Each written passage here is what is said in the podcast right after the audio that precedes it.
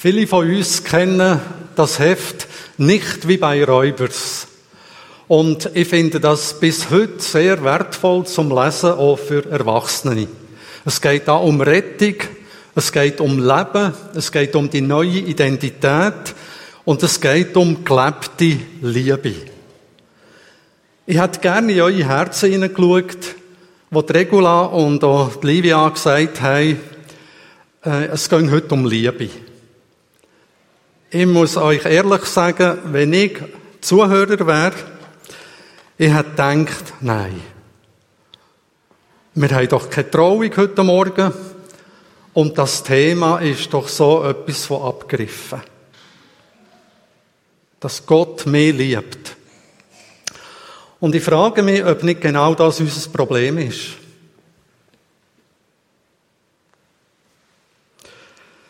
Ich befürchte, dass unser Liebesverständnis mehr von Hollywood prägt ist als von der Bibel. Und das kann einfach schwierig werden.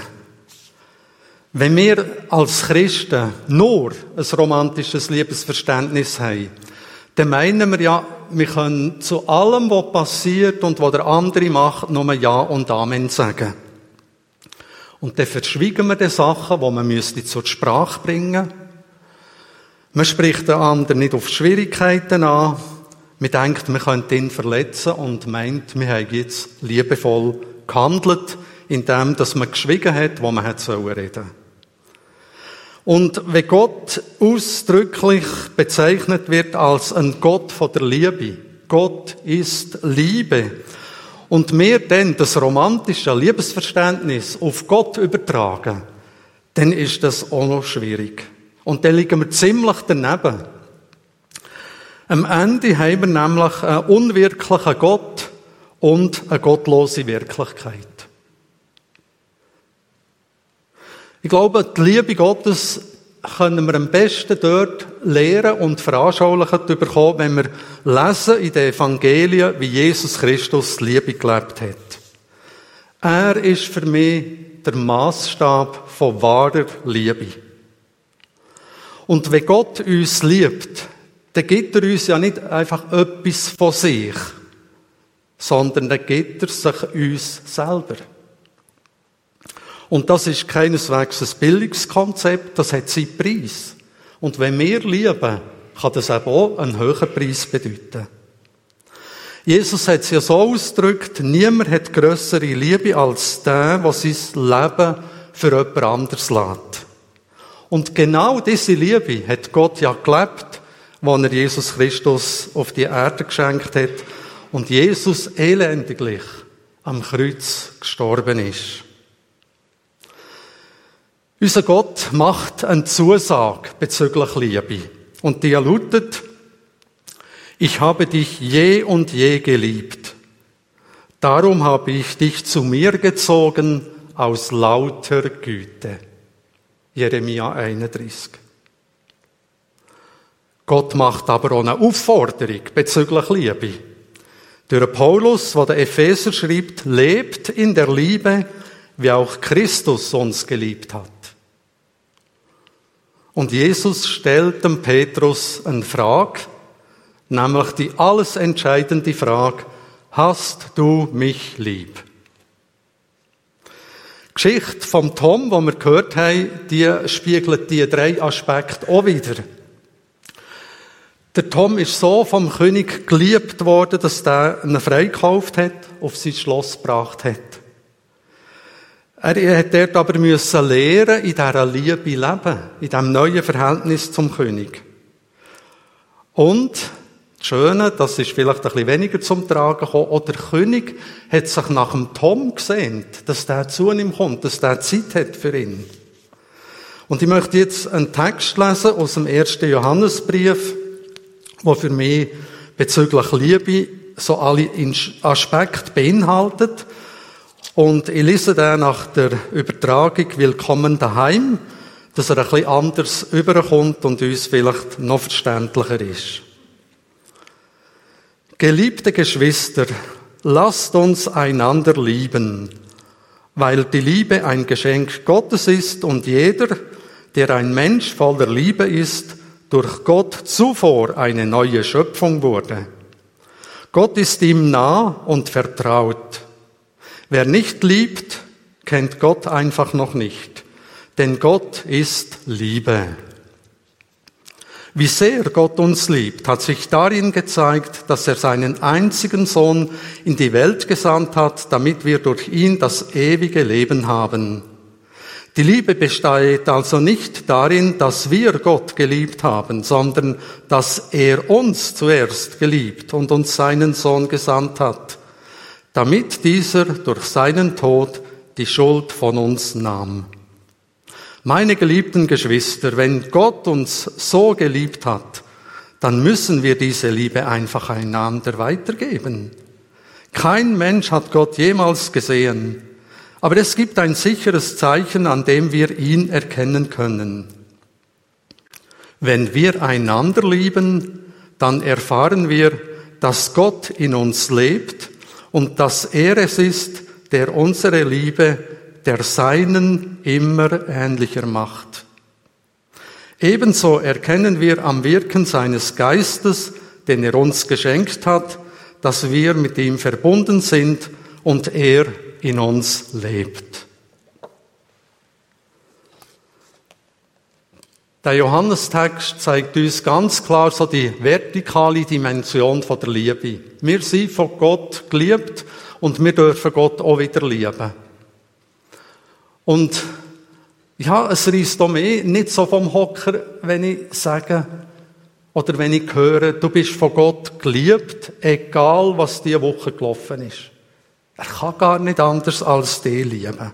Aber so ist es. Und es gibt auch die horizontale Dimension, dass die Liebe, die wir bekommen, Ausstrahlung hat zu unseren Nächsten. Und wenn wir die beiden Richtungen zusammennehmen, dann bildet sie ja ein Kreuz, das Kreuz von Jesus Christus, wo der Höhepunkt der Liebe Gottes ist. Wenden wir uns dieser Zusage zu aus dem Prophet Jeremia. Ich habe dich je und je geliebt, darum habe ich dich zu mir gezogen aus lauter Güte. Je und je, wir könnten so anders übersetzen, ich habe dich schon immer geliebt. Der Tom hat die eindrückliche Liebe vom König erlebt. Und zwar immer wieder. Er ist freikauft worden. Der König ist bereit eine sehr hohe Summe zu zahlen. Er ist badet worden. Er hat schöne, neue, saubere Kleider bekommen. Und als er ein Seich angestellt hat, hat er nicht müssen Wiedergutmachung leisten er hat schon gemeint, er hätte alles vermasselt, aber der König hat ihm vergeben und hat ihn mit der genau gleichen Liebe wie am Anfang geliebt. Und ich habe tatsächlich den Eindruck, dass unser Problem oft unsere Stärke ist und nicht unsere Schwäche. Unsere Stärke, meine Stärke, hat mir schon manchmal zu Bein gestellt. Weil dort, wo wir schwach sind, und das sind wir eben nicht so gern, Dort hat Gott die Möglichkeit, die Chance, sich mächtig zu erweisen in unserem Leben. Paulus hat so müssen entdecken, wenn ich schwach bin, bin ich stark, weil dann die Kraft von Christus bei mir wohnt. Ich habe ein äh, eindrückliches Beispiel gelesen von dieser Schwachheit. Da hat ein Jugendpastor ein regionales Jungschilager geleitet und hat dort fast ein bisschen die Hölle durchgemacht. Weil es ist einfach nicht gut gegangen. Die Kinder waren so brutal zueinander. Und der Schwächste, der Billy, der hat einen Sprachfehler gehabt und noch eine Gehbehinderung. Und der ist so richtig fertig gemacht worden. Man hat ihn imitiert, man hat ihn ausgelacht und gnadenlos fertig gemacht, wie eben Kinder können. Der Jugendpastor hat nicht viel dagegen machen leider. Und der Höhepunkt war dort, wo jede jüngste Gruppe eine Person hat müssen stellen für einen Input am Morgen. Und die Gruppe, wo der Billy ist drinnen war, die hat entschieden, der Billy macht den Input. Der Jugendpastor war fast ausser sich vor Wut, hat es aber nicht mehr ändern Und man hat den Eindruck gehabt, ein Billy macht jetzt das gar nicht aus. Und er hat sich sehr mühsam zum Rednerpult geschleppt. Und dann ist es einfach eine halbe Minute still gewesen. Und dann stottert er, Jesus liebt mich und ich liebe Jesus. Das war der erste und der letzte Satz. Der Billy ist wieder an den Platz zurückgekumpelt. Es war ganz still. Der hat Tränen in den Augen. Und in diesem Jungschi-Lager ist ein Aufbruch passiert. Der Jugendpastor hat vorher einen bekannten Sportler organisiert für die Kinder ein äh, lustig zu machen, für den Glauben. Der Sportler hat erzählt, was er mit Jesus erlebt hat. Das hat nichts gebracht. Aber der eine Satz von Billy, der hat in diesem Lager einen Durchbruch geschafft. Und noch Jahre später ist der Jugendpastor auf das Erlebnis in diesem Jungschi-Lager angesprochen worden und haben Leute ihm gesagt, durch das, was der Billy gesagt hat, bin ich verändert worden. Jesus liebt mich, ich liebe Jesus. Und ich frage mich, ob wir uns manchmal das mit dem Glauben ein bisschen schwer machen. Ob es im Grunde genommen sehr einfach wäre. Gott braucht keine Superstars, um seine Nachricht zu verbreiten. Seine Vorliebe gilt diesen Bausteinen, wo die Baufachleute sagen, da kann man nicht mehr brauchen. Mit denen arbeitet er. Und ich denke, wir müssen hier unsere Denkmuster mal überprüfen, ob wir nicht unmerklich auch Massstäbe von der Welt so reingenommen haben, wo dann plötzlich eurer christlichen Gemeinde nur noch Macht, Stärke, Intelligenz, Schönheit und Rang Bedeutung hat. Ich möchte lernen, mein Augenmerk auch ganz bewusst auf die Randsiedler von der Gemeinde zu richten. Das können Kinder sein, das können Kranke sein, das können Senioren sein. Und ich freue mich, dass, dass ich hier so den Eindruck habe, Kinder haben einen Stellenwert. Da ist nicht einfach ein Kids-Treff, um sich Kind vom Lieb zu halten, damit man in Ruhe Gottesdienst feiern kann. Da ist mehr dahinter.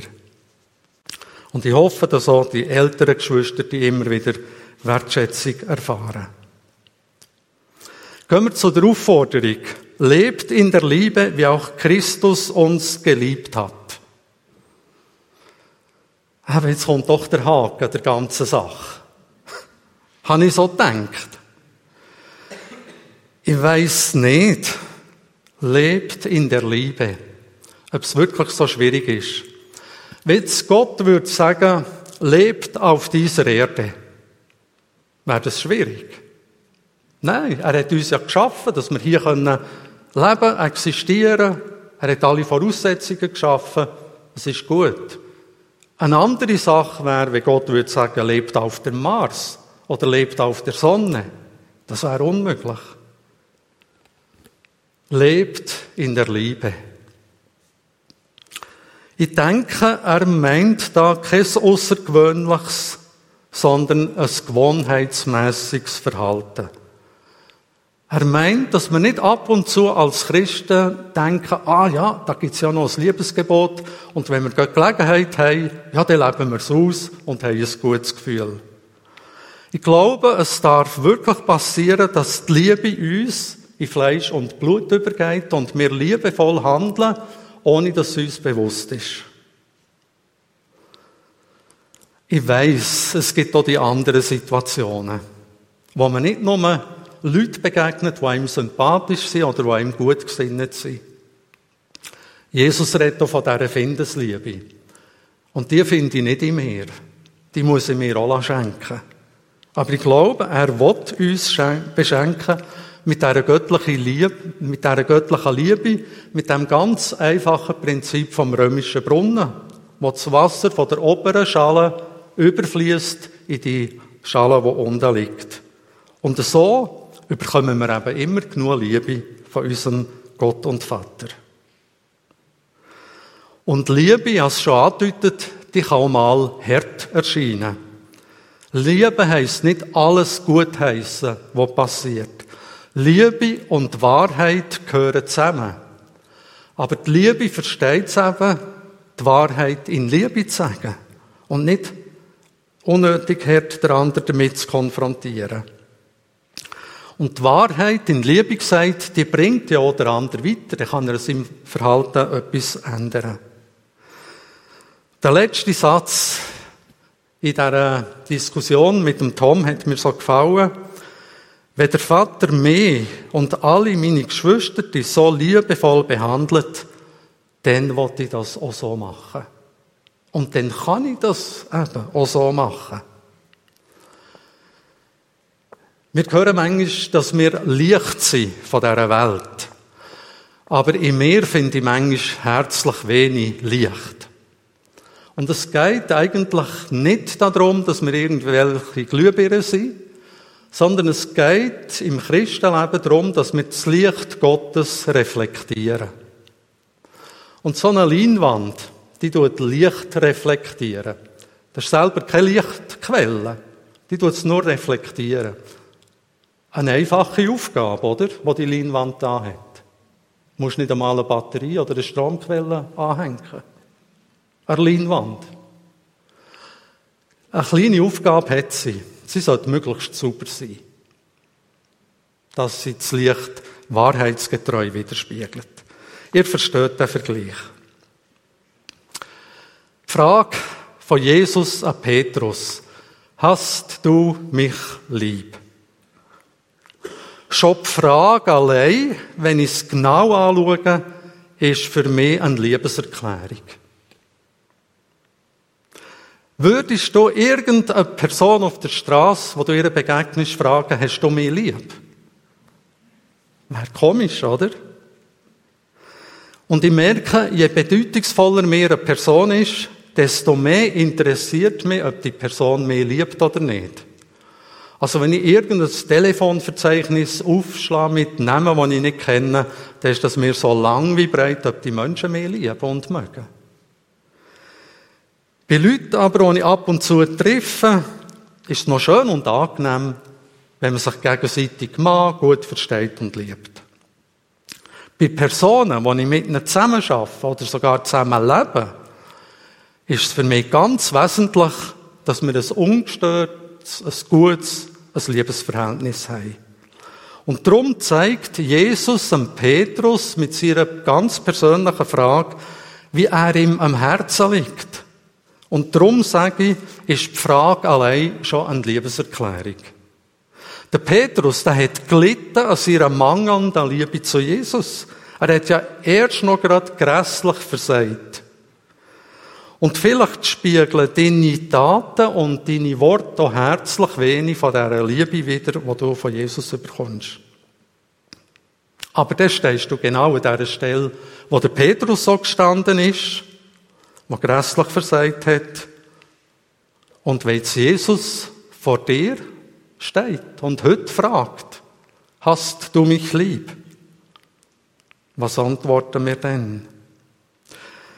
Wer aus ihrer fehlenden Liebe zu Jesus leidet, für den ist Hoffnung, wie für den Petrus. Fehlende Liebe zu Jesus als Schmerz empfinden, ist für mich ein Kennzeichen dass jemand ein Kind Gottes ist. Dies Verlangen zeigt, du willst mit Jesus unterwegs sein, bringst es einfach nicht immer auf die Reihe. Und zum Schluss habe ich ein Beispiel, das zeigt, wie Liebe erfinderisch ist. Und das ist wichtig. Wir wissen oder können es uns vorstellen, wenn man verliebt ist, wie erfinderisch man da sein kann, was man sich alles einfallen lässt. Ein indisches Märchen erzählt von einem hohen Beamten, der bei seinem König in Ungnade gefallen ist. Und kurzerhand sperrt der König ihn in einen hohen Turm ganz oben ein. In einer mondhellen Nacht schaut der Gefangene sehnsüchtig in die schwindelerregende Tiefe ab.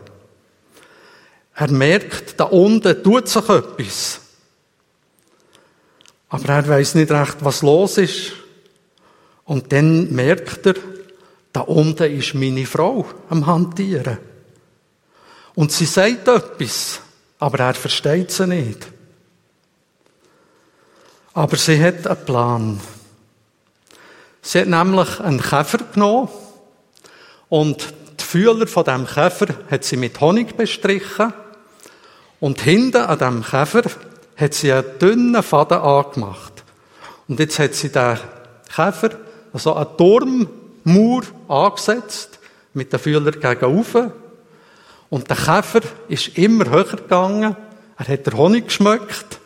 Und darum ist er raufgeklettert und hat hinten nachher den Faden gezogen.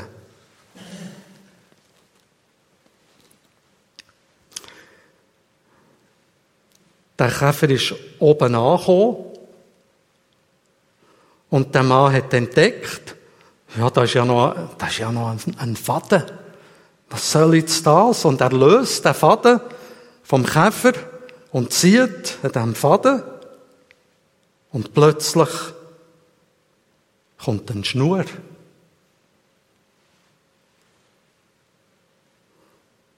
Und nach der Schnur kommt eine dickere Schnur.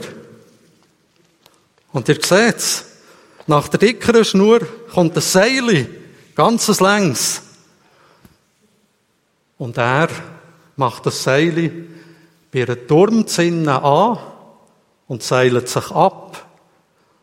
Und unten angekommen, liegen sich die beiden in den Armen und verschwinden lautlos in der finsteren Nacht.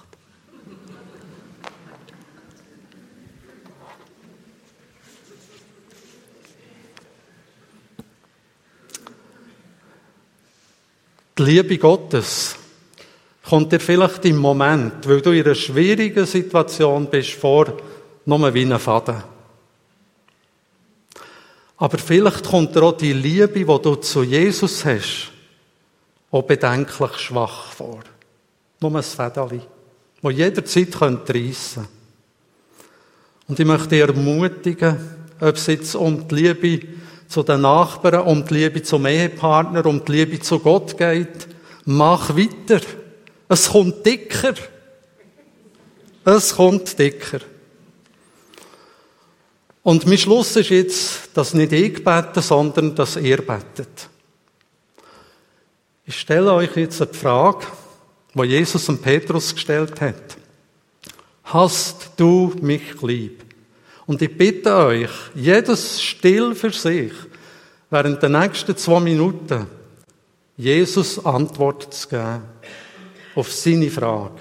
Aber ganz ehrlich, es macht ja keinen Sinn, immer etwas vorzumachen. Die Frage von Jesus heute Morgen, hast du mich lieb?